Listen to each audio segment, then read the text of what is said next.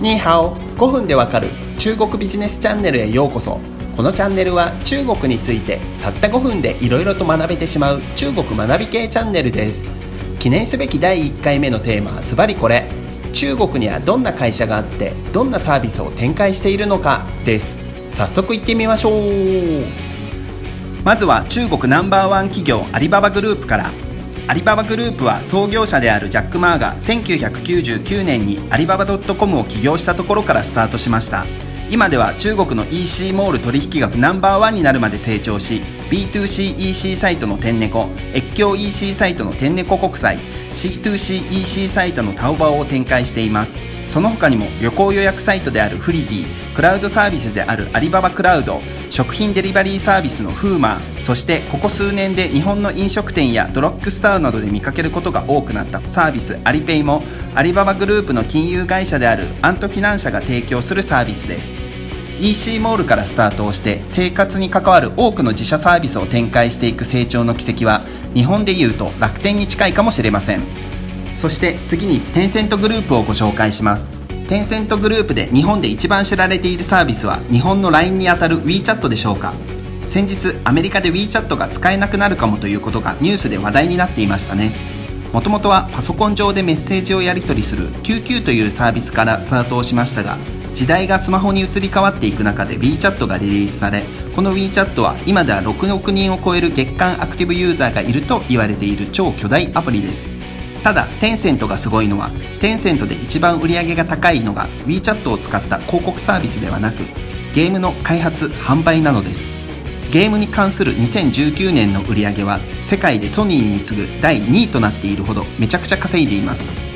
ちなみに3位は任天堂4位はマイクロソフトです。テンセントが開発したゲームで一番有名なのは王者栄養ではないでしょうか。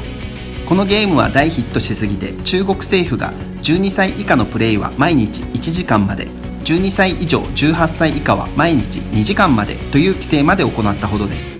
ただゲームの登録時に年齢を偽って登録ができてしまうため実効性には疑問が持たれているようですけどね。まあそこら辺は中国らしいですが。そしてテンセントもアリババと同様に様々なサービスを展開していてペイメントサービスの WeChatPay 中国の Spotify と言われているテンセントミュージック Hulu や Netflix のような動画配信サービスのテンセントビデオなどこちらもここではご紹介できないくらいの多くのサービスを展開しています。そして3つ目は WeChat と同じくアメリカでダウンロード禁止になりかけた TikTok を運営するバイトダンスをご紹介します。日本でも大流行中の TikTok もともとは中国が始まりだったのは有名なお話ですよね。TikTok 中国名では動員のサービスを展開しているのはバイトダンス。もともとは2012年から G リー東京というスマートニュースのようなニュースのまとめアプリを運営していました。その中で2016年9月に動員をリリース。あっという間に世界中で大ヒットとなりました。バイトダンス社も他にも様々なサービスを展開していますが G リー東京と動員以外は正直まだまだこれからという感じです。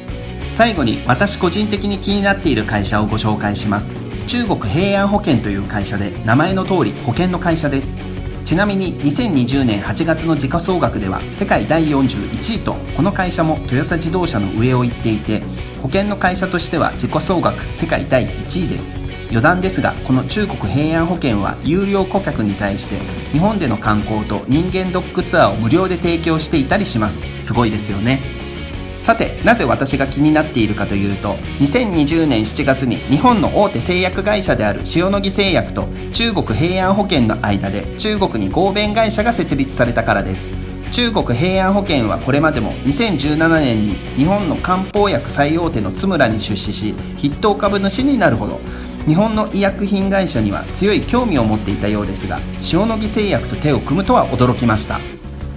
合弁会社を設立した目的を大まかに言うと中国平安保険が抱える顧客の診療情報を使って塩野義製薬が新薬を開発するというのが一番の狙いのようです。映像やゲームの業界では中国企業が日本企業に対して出資をするということは今はもう割と珍しいことではなくなってきていてその結果驚くべき速さで日本の映像やゲーム制作の技術に中国が追いついてきているのは有名な話ですよね。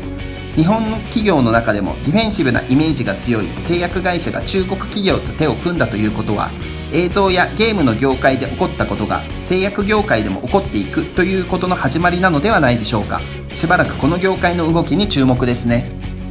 本日の配信は以上となります。初めての配信でしたがいかがでしたでしょうか。もしよろしければ気になったことや取り上げてほしいテーマなどがありましたらコメントをいただけると嬉しいです。また公式 YouTube チャンネルの株式会社エンジョイジャパンチャンネルでは本日お話をさせていただいた内容をアニメーション動画で配信をしていますのでよろしければこちらもご覧ください。それではまた次回お会いしましょう。再チェン